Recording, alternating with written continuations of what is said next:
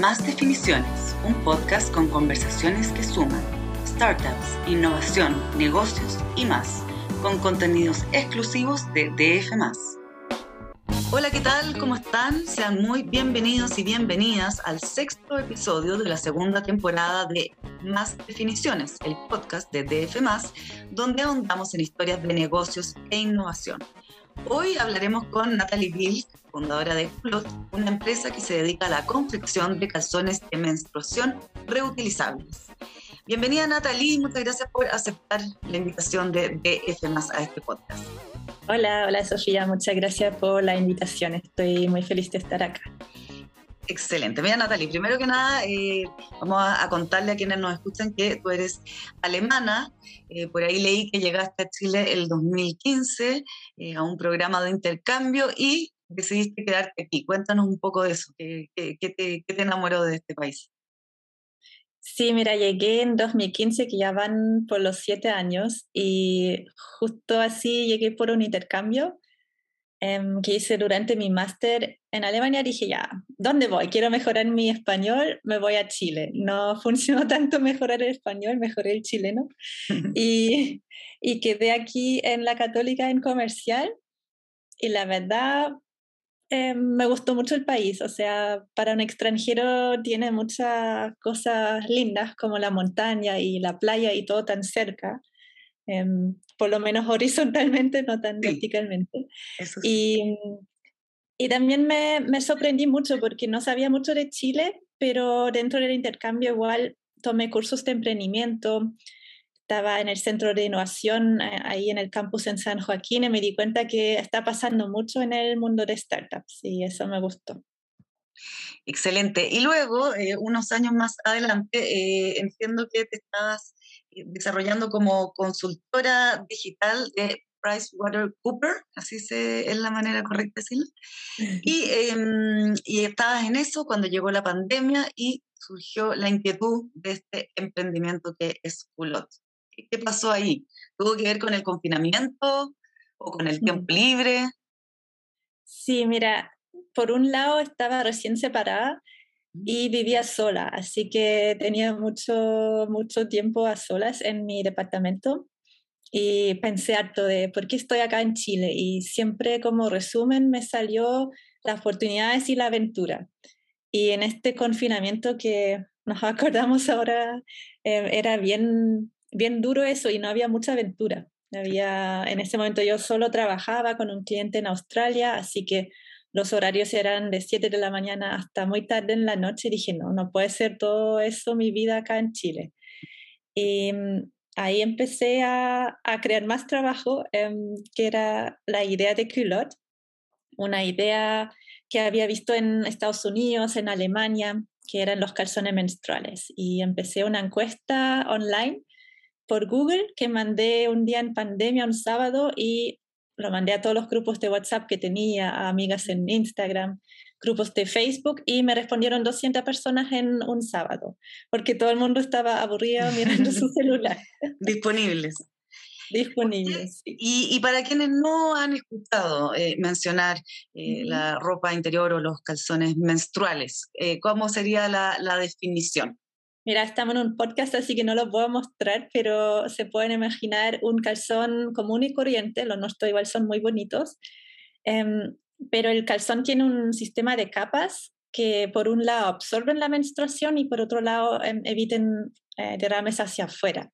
Así que ese sistema de tres capas entre algodón, microfibra y una tela pool logran que uno lo pueda usar sin toallitas, sin tampón, solamente el calzón por hasta 8 a 12 horas y después el calzón se lava y se reutiliza por hasta dos años. Excelente. ¿Y existen eh, distintos modelos para diferentes tipos de flujo?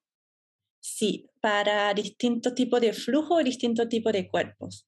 O sea, nuestras tallas vienen desde la talla de adolescente, em, que también es un, es un grupo que estamos ahora ayudando mucho en las primeras menstruaciones, que igual es un proceso difícil, y ahora solamente se tienen que poner un calzón y va hasta la talla 3XL. Y también ahora lo estamos testeando y funcionan para incontinencia leve y también para el postparto. todos son escenarios donde tenemos flujo quizás más alto de lo normal.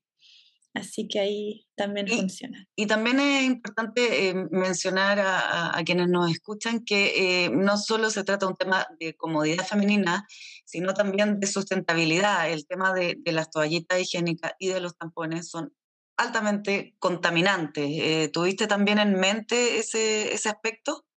Totalmente. O sea, si te imaginas en una vida de una persona menstruante, em, se usan hasta 15 productos desechables y esos se demoran hasta 500 años en descomponerse. Así que el impacto medioambiental de la menstruación usando productos desechables es muy, muy grande. Y ahí volviendo a este confinamiento y a esta encuesta, eh, que me imagino que los resultados arrojaron que sí, que valía la pena lanzarse con este emprendimiento. Exactamente, porque dejé la opción que las personas podrían dejar su correo y de las 200 personas que respondieron, la mitad me dejó su correo. Dije, mm, como ahí, buena emprendedora, eh, algo aprobé la hipótesis que tenía y pedí las primeras muestras. Por suerte, igual en confinamiento funcionó toda la logística.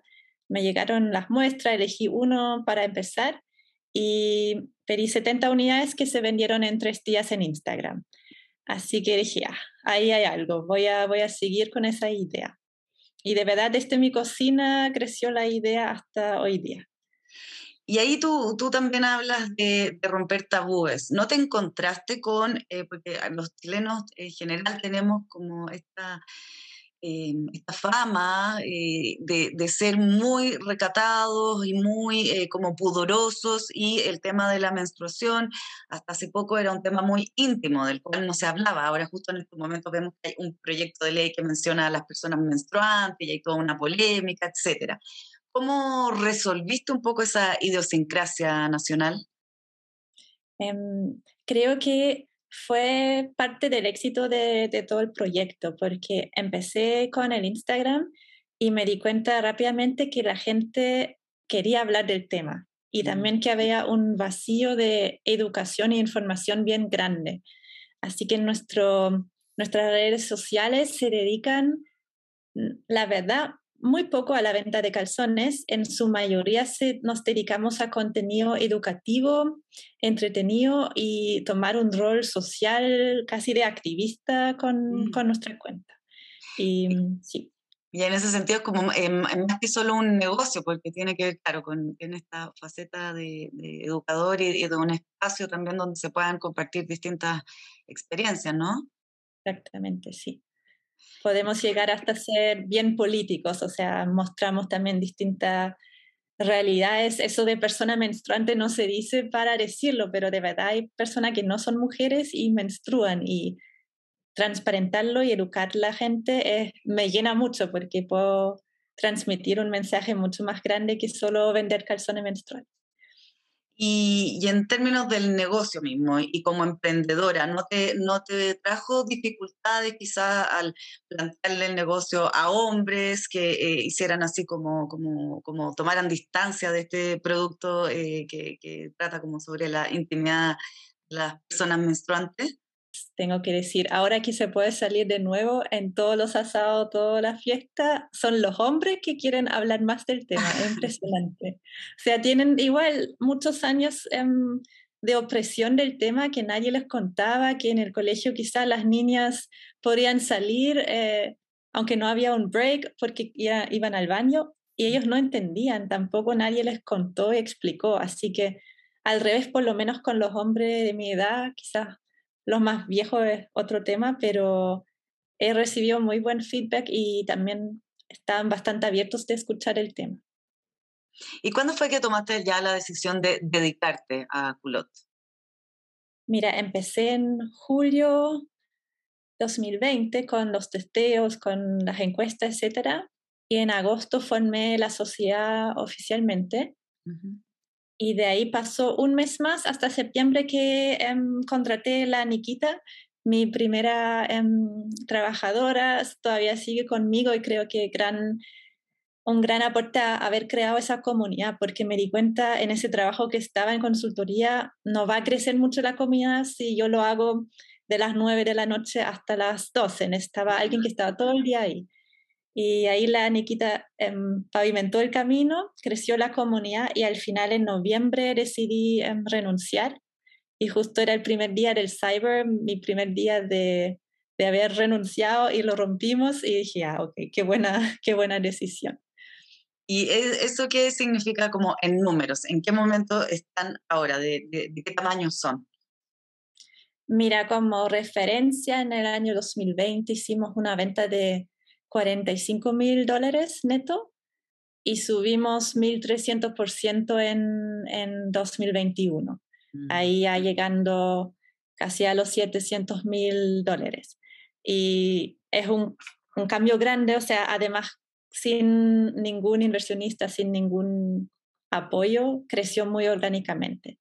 Y ahora para este año, em, igual tenía algunos eh, cambios en, la estructura de Quilot, así que ahora tenemos unos inversionistas, ahora sí, y mm, creo que hay mucho, mucho potencial de crecer la marca, ambos en temas de canales y temas de países y también de productos. Veo mucho potencial para la marca de ser aún más grande y poderosa. Esta inversión que mencionabas tiene que ver con Merama, ¿no? que es, la startup de e-commerce eh, y eh, en adelante entonces Culot formará parte de este portafolio donde ellos manejan distintas marcas. ¿Cómo funciona? ¿Cómo, cómo es la estructura? ¿Cómo es el trato con Merama? Mm, mira, yo estaba siempre un poco rechazando inversionistas porque igual se acercaron en el camino varias personas como más angel investors como que querían apoyar un poco, eh, tener alguna participación y siempre dije que no. Y mm, al final llegué a un punto que dije, mm, eso tiene mucho potencial, pero hacerlo sola, paso a paso, se va a demorar mucho. Si ahora me quiero ir a otro país, lo puedo hacer, pero no sé cómo hacerlo. Va a involucrar mucho tiempo, quizás muchos errores, perder dinero. Tengo experiencia ahí de amigos que lo probaron y no es tan fácil. Y ahí me salió Merrama y lo que, me, lo que al final me convenció es que ellos tienen un equipo especializado en todo lo que es e-commerce. O sea, tienen los mejores expertos en marketing digital, en logística, internacionalización. O sea, ahora que entramos, estoy a un clic, a un llamado de un montón de expertos que me pueden ayudar a, a crecer la marca mucho mejor que lo podría hacer sola. Y eso significa que ellos no solo administran toda la, parte e-commerce, sino que también son en parte eh, dueños de Culot. En este formato que elegimos nosotros sí. Ya. Em, lo vendí por completo y ahora yo estoy contratado con ellos. Ajá. Em, pero igual tienen otras empresas, em, hasta ahora más de 20 en toda Latinoamérica, donde tienen una participación. Y el formato siempre va hacia la colaboración, porque las marcas que que elijan son buenas marcas, son líderes en e-commerce en su categoría, así que esas marcas ya traen mucho a la mesa. Y la idea de Merama es complementar. Por ejemplo, nosotros somos muy fuertes en comunidad y marketing digital, ya lo tenemos bien resuelto, pero otros temas como retail, logística, importaciones, podemos aprender todavía mucho y se enfocan en apoyar las marcas en donde lo requieren. O sea, en menos de dos años creaste tu marca y la vendiste y eh, sigues a cargo y sigue creciendo. Sí, exactamente. ¿Y, qué proyecciones tienen para, para, este año, para este 2022? Em, estamos justo, la venta se cerró hace unos dos, tres semanas, así que ahora estamos full en desarrollo de presupuestos, de planes. Em, tengo muchas ideas, pero hay que también estimar ahora las oportunidades de forma muy profesional, decir, ok, podemos ir a México, sí, pero igual podemos crear otra línea de negocio, otros productos, pero ¿qué hace más sentido en ese momento? Y también tomando en consideración la, la situación del país, del mundo, que están muchas cosas pasando que hay que probar de tomarlo en cuenta de alguna manera. Muy difícil. Cierto. Y en, en estos meses, eh, desde que creaste Culot, han aparecido algunas competencias. ¿Cómo, cómo sería la, la estrategia de eh, diferenciación que tienen ustedes? Mira, en general, digo, si te refieres a otras marcas de calzones menstruales, de hecho, ahora justo lanzamos con dos marcas más un comunicado de prensa para el Día de la Higiene Menstrual, porque sí es competencia, pero de alguna manera, si todos tenemos la meta de volver la menstruación más sustentable, son compañeros, son los que nos ayudan a también subir la categoría en general, porque todavía falta mucho educación. El calzón menstrual todavía, o sea, ya se conoce más, pero todavía falta trabajo. Y si más marcas ayudan a hacerlo más conocido, es mejor para todos. Y al final hay muchas personas que menstruan y menstruan todos los, los meses, así que veo que el mercado es suficiente grande para todos. Y esa, esa manera de, relacionarse con la competencia, digamos que es eh, inusual, o por lo menos no es como se entendía en los negocios. ¿Crees tú que se le puede atribuir también a un tema de género, que sean eh, mujeres las que tienen mayor tendencia a, a, lo colaborativo? Mucho, mucho, mucho, mucho. O sea, yo estoy en varios grupos de mujeres emprendedoras y es impactante todo el apoyo que se dan entre ellas y claro, esas dos marcas que estamos colaborando ahora también, las dueñas son mujeres y claro, vamos por un bien más allá que solamente nuestro quizás venta del mes. Hay que verlo en perspectiva y creo que juntos podemos llegar a muchas cosas más. Excelente. Muchas gracias, Natalie. Te quiero ahora hacer algunas preguntas que le realizamos a, todos nuestros eh, entrevistados aquí en nuestro podcast. Más definiciones. Eh, ¿Cómo definirías el Chile actual? Decías ya que están pasando muchas cosas. ¿Cuál es más o menos la mirada que tienes del momento? Em, veo muy vinculado a, lo que hablamos ahora de las mujeres emprendedoras. Veo un cambio cultural muy grande en Chile, más conciencia para temas de sustentabilidad y también temas de género. Ah, el rol de la mujer cada vez em, está más visto, más importante y veo que están pasando muy buenas cosas para llegar a un país más equilibrado y más justo. ¿Qué es lo más difícil de tu rubro? Creo que no solamente de mi rubro, pero actualmente em, todas las cosas que uno no puede controlar y aunque sí estás dependiente de eso, por ejemplo en mi caso las importaciones, hay em, hay puertos cerrados, hay limitantes de COVID y manejar todo eso que no depende de ti y no puedes hacer absolutamente nada en contra, eso es el desafío más grande en ese momento. ¿Qué oportunidades vislumbras en tu industria? Quizá el, ser un producto novedoso tiene mucho por, por delante, ¿no? Em, claro, hay, creo que hay mucho todavía por explorar para los calzones menstruales en sí también productos relacionados. Y las oportunidades que veo, aparte de vender, también podemos derrumbar tabús, educar y de verdad mejorar la vida de las personas. Se me motiva mucho que el producto es algo que de verdad agrega valor. ¿Qué has aprendido este último tiempo como, como empresaria? Eh, suena quizás muy cliché, pero lo único constante es el cambio. ¿Y, ¿Y cómo te imaginas profesionalmente en cinco años más?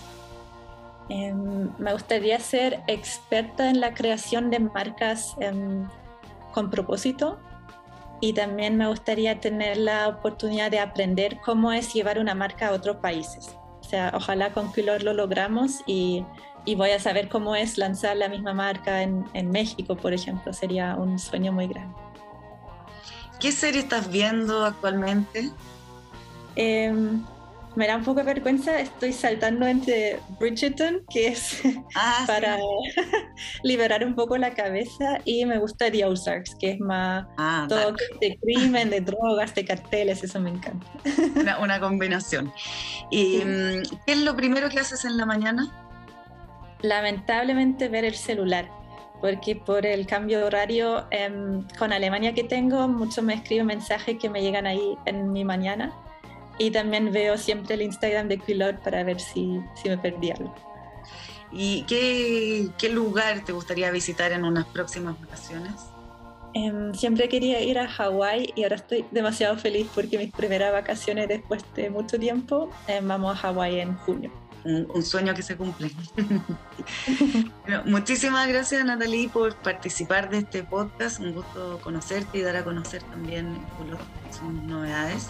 Y a todos ustedes que nos escuchan, los esperamos entonces la próxima semana con el séptimo capítulo de esta segunda temporada de Más Definiciones. Gracias Natalie. Muchas gracias. Esto fue Más Definiciones, un podcast con conversaciones que suman startup, innovación, negocios y más, con contenidos exclusivos de DF.